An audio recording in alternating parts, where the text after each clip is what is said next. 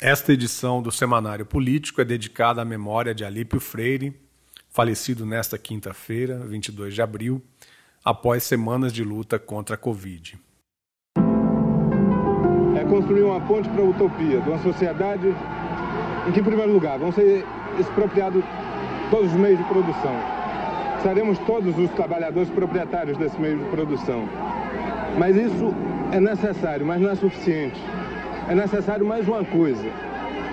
É necessário que desde já a gente recoloque a questão da felicidade e do prazer.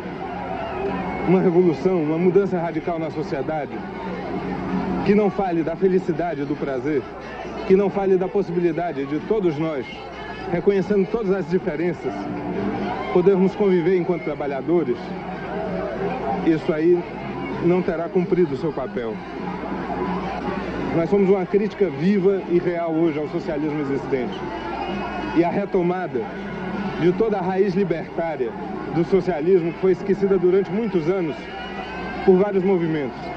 Esquecida inclusive porque a partir de um determinado momento a classe operária tomou o poder no Estado e o Estado virou uma razão para a classe operária. É preciso que o Estado seja destruído que a gente esqueça a razão do Estado. A nossa referência não pode ser a instituição, a nossa referência deve ser a massa em movimento. E esse movimento não são somente os movimentos reivindicativos, são as festas. E é importante fazer festa. Existe hoje aqui um grande discurso, como houve um grande discurso no dia 21 no Largo 13, que é o discurso do grupo, que é o discurso do conjunto, que é o discurso do coletivo e que é o discurso da utopia, que é a felicidade. E nós temos que nos comprometer a construir desde agora, desde já, a ponte para nós chegarmos a essa felicidade. Não dá para deixar esses temas para depois. Não dá para tratar só da economia. Tá? É preciso tratar do que vai por dentro de cada um de nós. É preciso tratar de toda a ansiedade, de todos os desejos, de toda a perspectiva, de todo o sonho que nós temos dentro da gente e que a classe trabalhadora toda em conjunto tem dentro de si. Isso é fundamental para a gente chegar lá. Do contrário, nós viraremos uns burocratas, uns velhos, teremos um Estado na mão, um aparelho, uma máquina, tá? Teremos um Estado forte, faremos guerras tá? e não faremos nada além disso. Daremos mais um sapato para João, mais um vestido para Maria, mas a felicidade não é só isso, embora isso seja indispensável para a felicidade. Tá? Nós queremos o sonho. Como diria Calígula, nós queremos a lua, algo que seja aparentemente impossível, e nós teremos a lua. Alípio Freire, o companheiro Alípio, foi um incansável combatente socialista, jornalista, escritor, artista plástico, militante da Ala Vermelha, dissidência do PCdoB. Foi preso aos 23 anos de idade pela Operação Bandeirantes, resistiu a três meses de torturas e, por cinco anos, permaneceu preso no presídio Tiradentes entre 1969 e 1974, no período mais tenebroso da ditadura militar. Alípio foi um militante da comunicação, do jornalismo contra-hegemônico, sempre percebeu, sempre soube da importância dos veículos de comunicação alternativa, foi um dos fundadores do PT e foi um militante incansável até os últimos momentos da sua vida. Alípio, presente, um puta abraço, companheiro.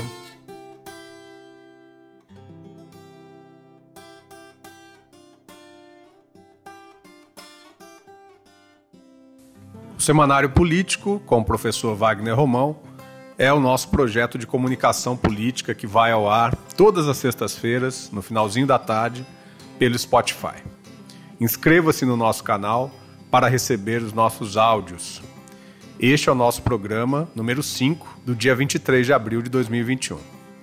Neste espaço, nós discutimos política da semana, nos posicionamos sobre a conjuntura a partir de uma perspectiva democrática e de esquerda.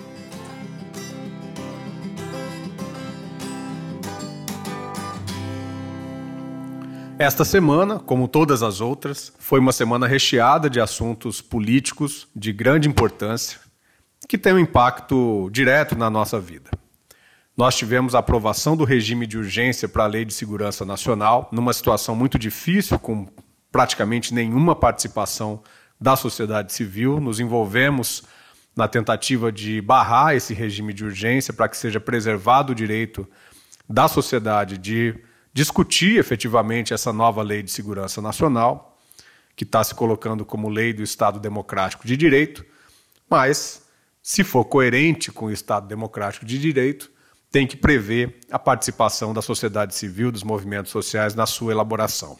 Tivemos também as movimentações da CPI da Covid no Senado, a provável indicação de Renan Calheiros para a relatoria da CPI, que deve se iniciar na semana que vem. Tivemos também a Conferência do Clima, com mais um vexame internacional do Brasil e do governo Bolsonaro, conferência essa que foi puxada pelo presidente dos Estados Unidos, Joe Biden.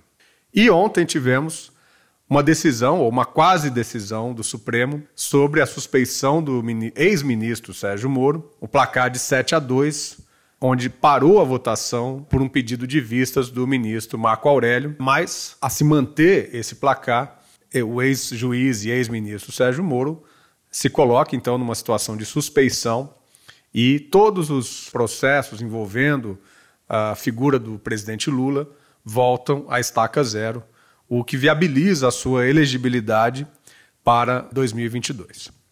Mas eu gostaria, meu caro ouvinte, minha cara ouvinte, de me dedicar nesse programa à discussão sobre a polêmica em torno da educação como serviço e atividade essencial, discutindo aqui o que, que tem por trás dessa história, de mais esse capítulo da esquizofrenia política que tomou conta do nosso país.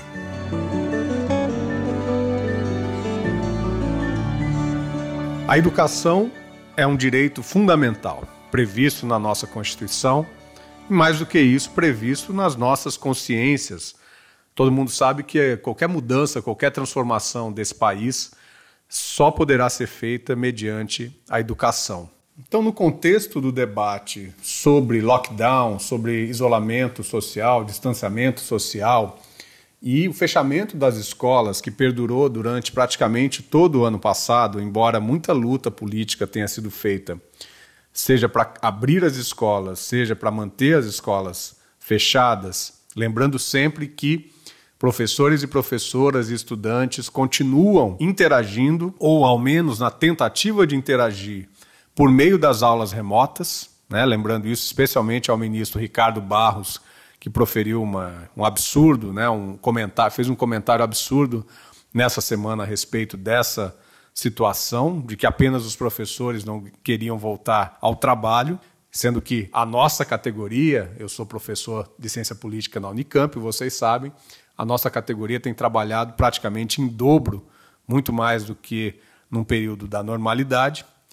Pois bem, é, nesse final, no final do ano passado, começaram a surgir projetos como o projeto de lei 5595 de 2020, que foi apresentado no dia 18 de dezembro do ano passado, portanto, esses projetos que buscam reconhecer a educação básica e também o ensino superior em formato presencial como serviços e atividades essenciais.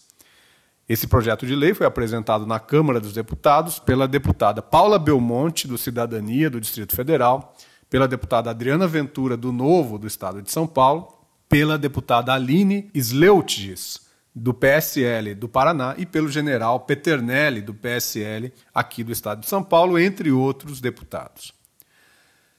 Vamos começar, pessoal, discutindo o que, que é um serviço e uma atividade essencial. Por que, que essa por que, que essa denominação apareceu e quando ela apareceu na legislação brasileira? Logo após a promulgação da Constituição de 88, em outubro de 1988, uma série de leis vieram uh, regulamentar aquilo que estava previsto na Constituição Federal, entre elas a Lei 7783 de 1989, que legislou sobre o direito de greve. Então havia ali uma série de garantias a respeito do direito de greve, mas também o artigo 9 e o artigo 10 indicavam que o sindicato ou a comissão de negociação, durante o período da greve, deveriam manter algumas equipes de empregados com o propósito de assegurar determinados serviços cuja paralisação poderiam resultar num prejuízo irreparável para a população, para as pessoas que usufruíssem desses serviços.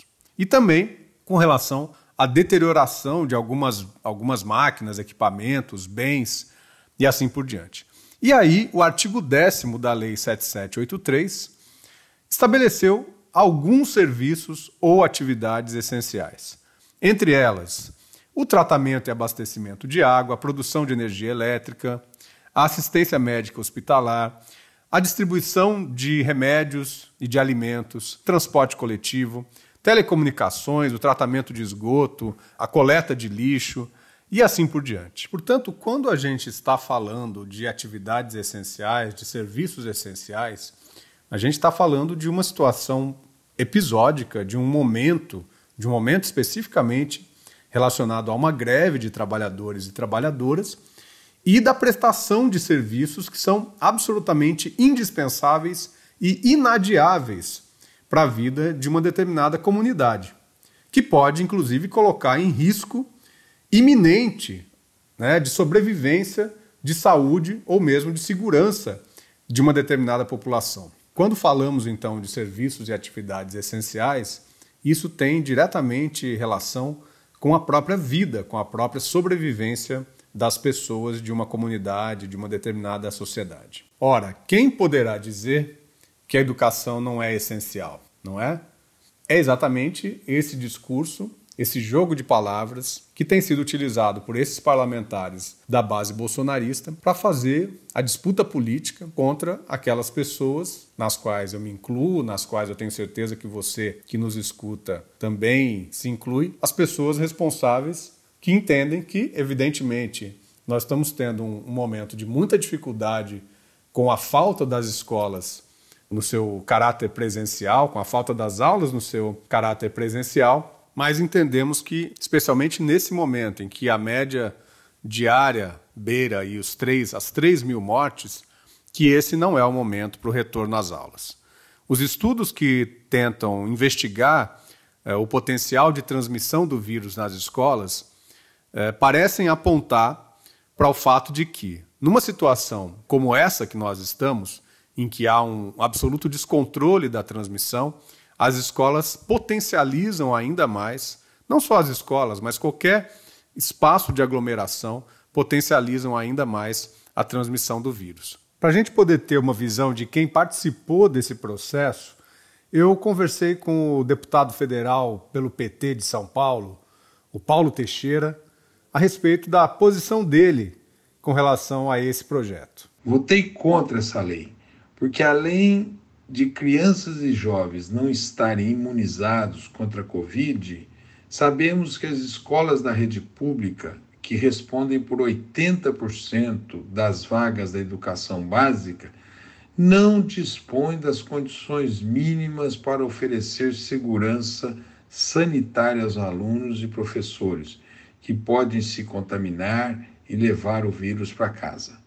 Todos sabemos da precariedade das instalações da maioria das escolas, que não tem muitas vezes bebedouros funcionando, não tem álcool e gel, espaço para distanciamento social e meios para evitar aglomerações. Entendo que a volta às aulas presenciais só poderá se dar se não houvesse risco à saúde porque, para mim, acima de tudo, o essencial é a vida.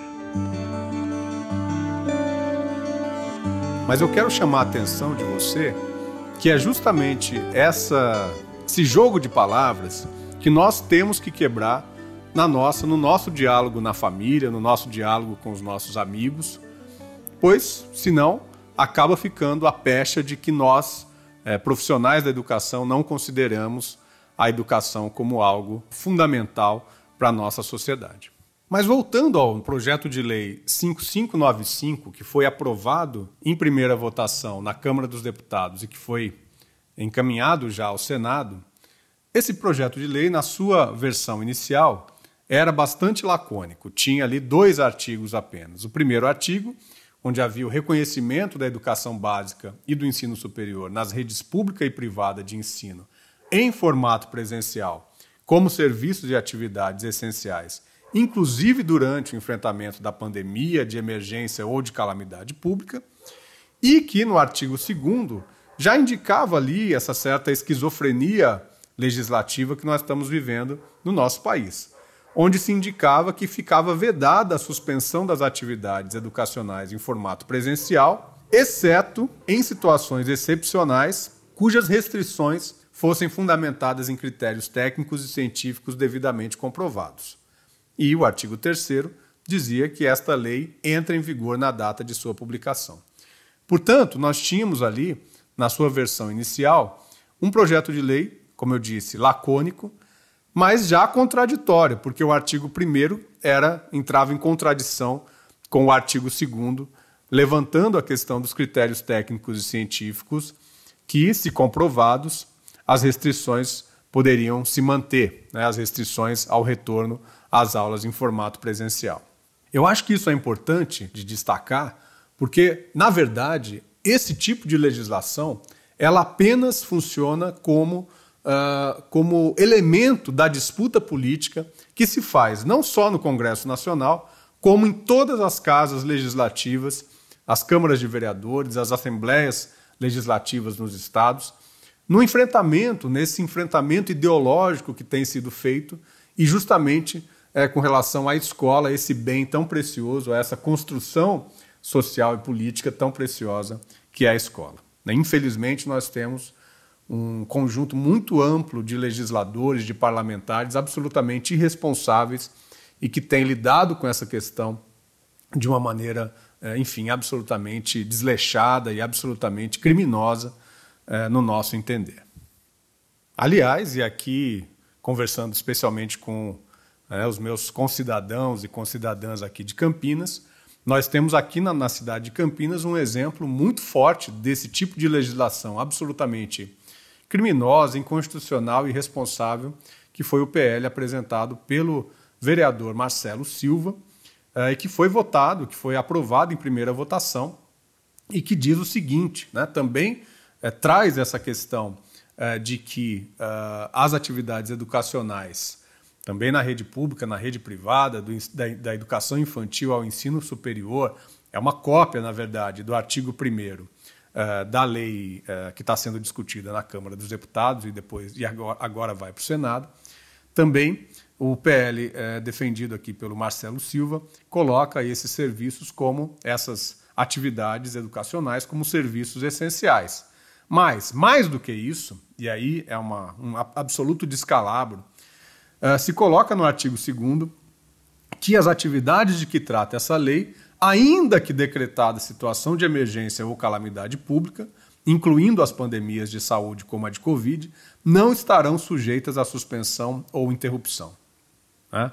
Quer dizer, ele, ele consegue piorar o que já está ruim, que é a, a legislação que vem a partir do PL 5595 do, da Câmara dos Deputados. Eu, sinceramente, espero que o Senado seja mais sábio e seja mais responsável no tratamento desse tema, de preferência que vote contrariamente a esse PL que está sendo encaminhado, portanto, a essa casa revisora é, do Congresso Nacional, se empenhando nesse momento na CPI da Covid, que vai exatamente investigar os malfeitos, as falhas, é, toda essa incompetência do governo Bolsonaro em tratar desse tema.